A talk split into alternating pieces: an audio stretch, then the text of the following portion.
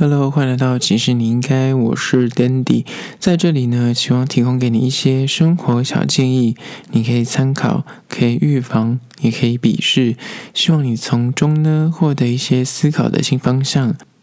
今天要来聊聊，其实你应该学会七招变身好聊咖。今天要聊聊怎样变成一个让人觉得你很好聊的人。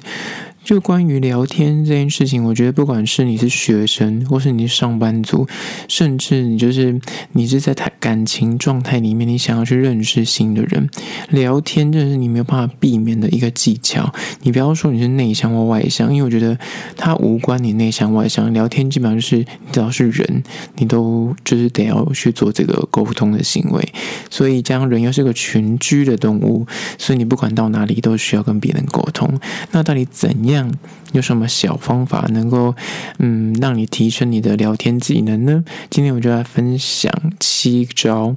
让你不管是在恋爱市场上，或是在工作职场里面呢，能够遇到新的人，就可以轻易的开启一些话题。就是即便在电梯里面小聊天，你也不会尴尬。首先第一个呢，就是说你要微笑的主动开话题。什么叫做微笑主动开话题呢？微笑这件事情就不用多说。我觉得当你要跟另外一个人搭起一个话题的时候，如果你脸就是，即便你再内向，我觉得你就是提起勇气的先给他。一个微笑，然后再说你要说的话，基本上对方不太可能会给你一个冷眼相待。如果你脸很臭，可是你要去做这件事情，我觉得相对而言，大家会觉得你有点怪，然后觉得你是有点那表里不如一，因为你可能讲出来的话是很友善，可是你你的脸是臭脸。那就会让对方有点摸不透你到底是，你到你的情绪到底是什么，所以我会建议你就是在开头之前先给一个微笑，然后再开启小话题。关于什么是小话题呢？我现在提供八个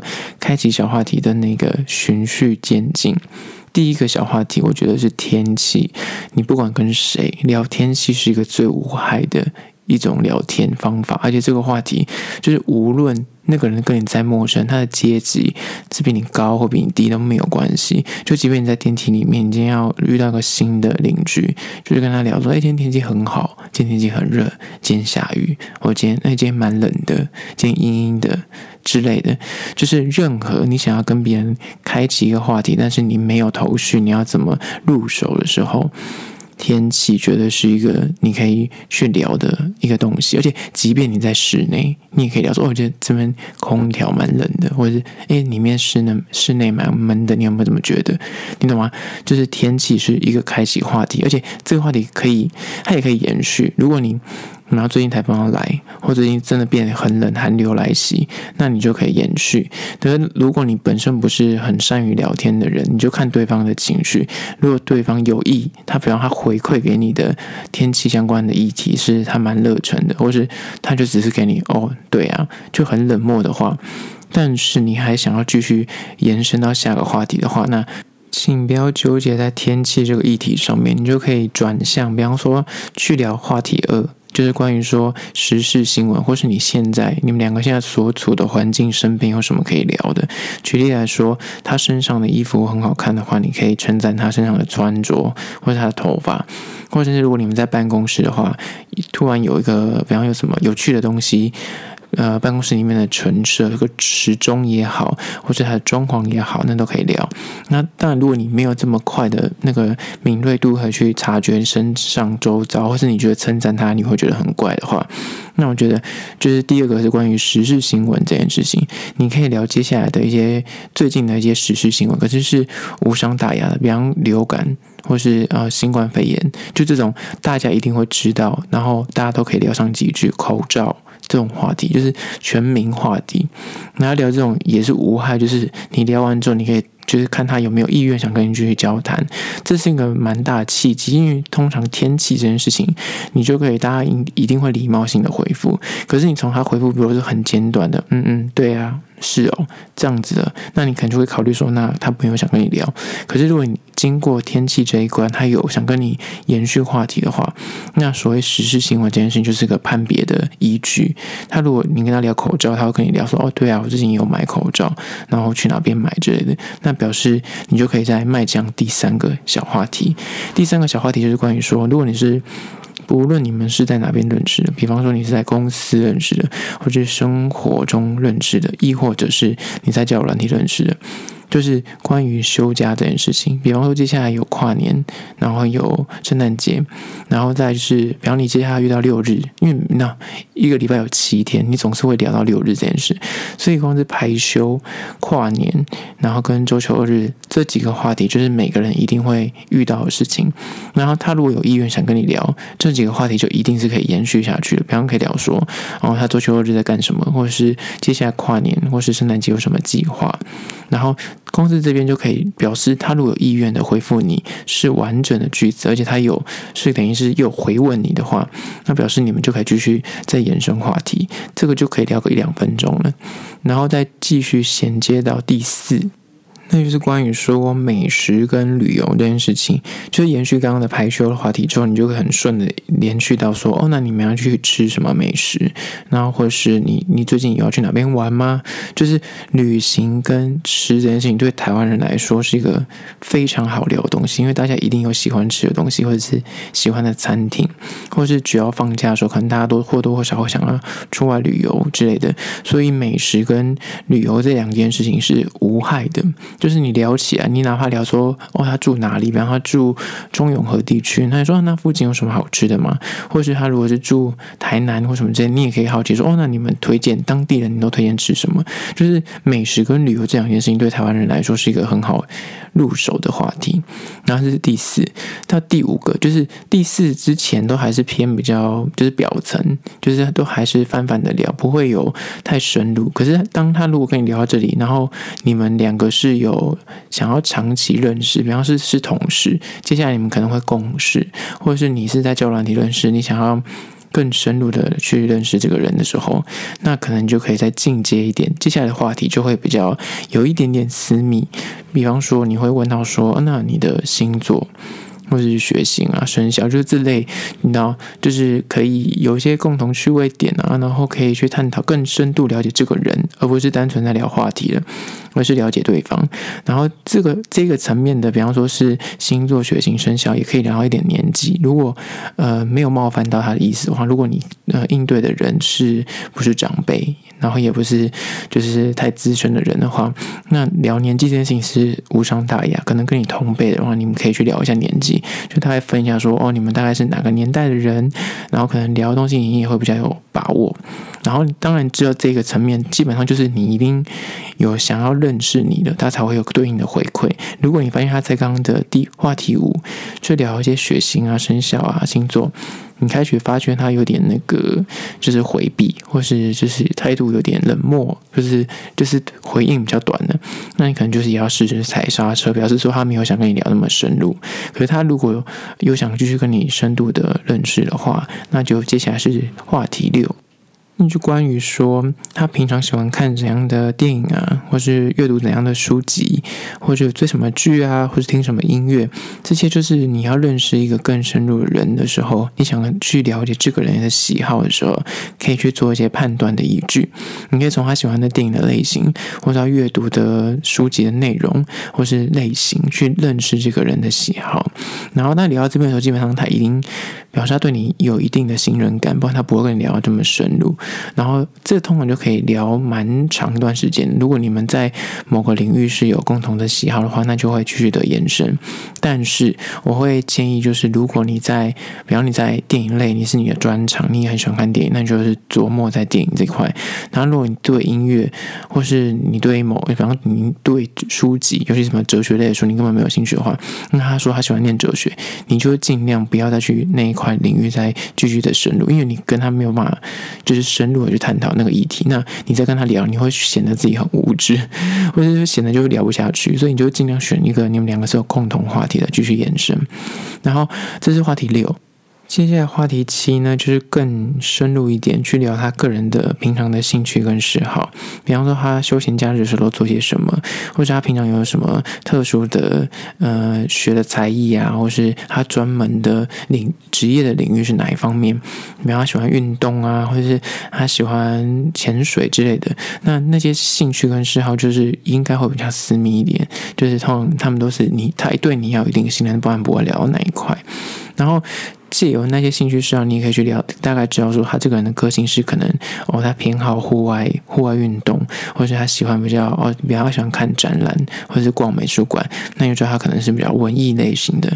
然后接下来到第八。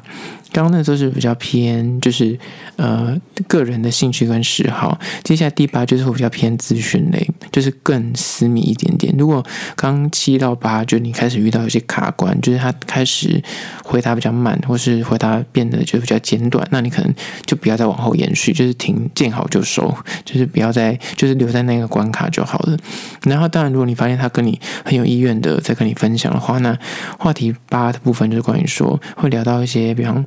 居住地，他住哪个地方，或是他以前念过哪些学校，或是他的家庭背景，比方他家里有几个小孩子，什么之类的。然后更深入，如果你是在恋爱恋爱的那个领域认识到这个人，比方你是在交友软体认识，或是在朋友介绍一个对象给你认识的话，那你们可能会聊到恋爱经验的部分。可是这后面第八部分，就是真的是要一定的熟悉程度，或是你发现对方是很有意愿跟你交换资讯的，再去聊。不然聊到那种居住地啊、家庭背景跟恋爱经验，我觉得那就是偏真的比较深层的、比较贴近他自己的内心的东西。就是如果没有到很熟，就尽量不要去触碰。好了，这就是第一点，关于说你要微笑去开启话题。然后这八个小的小话题就提供给大家。接下来第二个要怎么样变身好聊咖的技巧，就在于说你要从一些无伤大雅的日常话题入手。就我刚刚说的那些小话题，它是一个循序渐进的影子。但是你在聊这些日常的话题的时候，你必须要抓到一个重点，你必须要是撇开一些宗教或政治，或是你不要一开始就有那种侵犯隐私，就是会去呃，就问他一些很私密的事情，说哦，你可能呃。比方你在第在天气完之后，你就接说，那你交往过几个人，嗯，男女朋友之类的，那就是有点跨度太大。就是建议你刚开始入手的时候，必须要循序渐进，然后以日常话题，就是。以你现在眼见所看得到的东西为一个话题的影子，那就不会出错。比方你看到你们办公室里面的时钟，或是你看他身上的穿着，或者他头发，基本上你现在看得到的东西都可以聊，就是比较不会有出问题的的可能。接下来第三点呢，就是关于说你刚刚在聊天的途中，请你要记得打开耳朵倾听再提问。我发现很多呃，不管男女，他们在聊天的时候可能会。就是遇到一个你你偏好的人，就是在谈恋爱的时候，你可能就对他有点好感，那可能会有点紧张，所以你就会讲话的时候变比较快，或是你就会掏心掏肺想要告诉他很多你的事情，那你就会忘记打开耳朵去听他的回复，因为聊天是对，然后是双向的，你在讲的同时，你必须要能够去听，甚至我觉得一个好的沟通的方法是你要多听。然后再从它的内容里面去做提问，因为第三点就是关于说你要怎么样去倾听后再提问是非常重要的。如果刚刚所谓的那些小话题，你都自顾自照我那八个就是循序渐进的话题在走，可是你都没有打开耳朵听，你可能就会遇到个问题是，他根本对于你的提问完全没有兴趣。可是你就是就像是。你要有些人做专访都会列纲要，可是他就真的傻傻的照那个纲要问，那那个访问者就会觉得，诶，我刚刚讲的话你根本就没有在理我，那这样是一个不好的访问。你应该是从他的。问题里面去找到衔接点，再去接续下一个问题。跟你要真实的是对他的回答有所谓感觉，或是有兴趣，因为对方一定可以意识到你的那个你的回馈。如果你的回馈是你就敢再问下问题，他根本就觉得说，那你根本就没在听我讲话，那这样就不是一个好的聊天的状况。接下来第四点就关于说，你要注意对方的回应的态度。因为态度这件事情是在聊天的时候蛮重要的一个关键。如果他的态度已经，你感觉他已经开始有点冷漠，或是他回应的字数，或是你看那些肢体动作，感觉他有点不耐烦，那我就建议说，你可能就是见好就收。你如果发现说对方的讲话就是变得很急，然后变得比较快。甚至情绪比较高亢，音调变比较高，甚至他的手部的肢体动作变比较多，那表示说他对于你讲话的内容是比较共鸣的。可是反之，如果你发现他讲话的，就是可能会手交叉，或者他的脚都是不是朝着你，他的脚尖不是朝着你，他脚尖是朝着门口的位置。或者是他可能就是你们两个是对坐，可是他的身体并没有倾向你，是躺靠在椅背上面。那可能这种态度加上他的讲话的速度跟他讲话的字数是比较少的，然后讲话速度比较慢，那可能就要去考虑说他是不是对于你现在的谈话内容不是那么有兴趣，就要去判断一下。接下来第五点，关于好聊咖呢，他们都会知道说要怎么样去延伸对方感兴趣之话题，就延续刚刚的懂得倾听，然后去判断他的回应态度之后呢，接下来你就可以从他的回应，比方说你看到你讲到，比方你讲到追剧这件事情，你发现他的那个情绪变比较 hyper，就变成哦他会比较激动一点。表示他对于这个领域他就是比较有兴趣，所以你就可以延伸这个话题。但就是掌握个原则，如果你对那个领域是不熟的，那不要不懂装懂，就是你宁愿去选一个你擅长的，然后他也有共鸣的去聊。你不要你根本没有在看韩剧，可是他他聊韩剧他很有兴趣，他滔滔不绝在讲，可是你根本就完全不懂。那我就会建议你，就是还是找一个你们两个有共同话题的，那这样子你去延续的话题，你才不会显得自己感觉是硬在聊，这样子也是蛮累的。接下来第六点呢，就是关于说聊天的途中呢，你要怎样变成一个好聊的人，那就是你要懂得是分享想法，但是。千万不要尝试的想要去说服对方，因为我发现很多人他为什么跟别人没有办法聊起来，就是他太较真，就是他在聊一个话题的时候，他就太容易有自己的想法，然后想要去。你要说服，或是想要跟他说你这样是不对的。可是当一个聊天的气氛或是那个状态，你们是刚认识没多久，他真的没有必要去你去尝试去说服别人的想法，除非是你们两个已经熟到一定的程度，你跟你的老老朋友或是死党，那当然就可以去你们有一些激辩啊，或者是辩论，那当然没有问题。可是当如果你是认刚认识这个人的时候，我觉得尊重，当你在讲故事或是在讲一些事情的时候，你就是纯粹。报纸的分享想法，他认不认同、答不答应，跟你没有关系，所以你也不用去一味的想要把这件事情，就是去一定要让他理解，或者一定要让他说服。那这样子聊天的过程会比较融洽一点，就是避免你们的那个交情还没有熟悉到一定的程度的时候，就是不要尝试着想要去给别人压力，就是觉得说你一味的想要，就是告诉他说这件事情才是对的，或者你那个东西是错的，就是。你懂吗？这样会给那个跟你聊天的人压力，那这样反而是一个不好的状态。接下来第七项就是关于说聊天怎样叫做好聊咖，那就是。见好就收，不要硬撑。有些人呢，就是感觉上跟他现在遇到一个新对象，或者是新的同事，或者是新的朋友，你可能跟他聊的那样水乳交融。可是很多人就是会不懂得什么时候该收尾，跟见好就收，就是硬聊。可是本来前面大家都聊得很开心，相谈甚欢，可是就让你后面硬要去拖那个感觉，就你感觉对方已经就是虽然很开心，可他就是想要离开了，他也觉得时间够了，可是你就还要硬要去演生活。话题的时候，就会造成一些困扰，所以我觉得会给人那种好聊天的印象的人，通常都很懂得见好就收，他就留下个余韵，让你觉得说，嗯，我们留一些话题，下次可以再聊，不用今天就是感觉这辈子就会见这一次，就是今天要把所有事情聊完，就留一点韵底，跟留一点那个幻想或是期待，让你们到下一次见面的时候可以再聊，那也是一个功夫。所以我觉得第七点是蛮重要的。如果你你发现这个人跟你聊得蛮开心的。可是你会觉得说，嗯，就是你很不想结束这个话题，可是你可能看到时间差不多了，或是你觉得对方好像有点疲惫，比方他有点揉眼睛啊，或看手表啊，你就发现他已经有一点就在注意时间的时候，又加上是如果你们两个聊天的内容已经开始有点空泛，就是聊到会有很多空格，就是所谓空格，就是你你讲完话之后，他的回应开始会想一下，然后你也要想一阵子才能够想到新话题的时候，那我觉得你就差不多，就是该 say goodbye，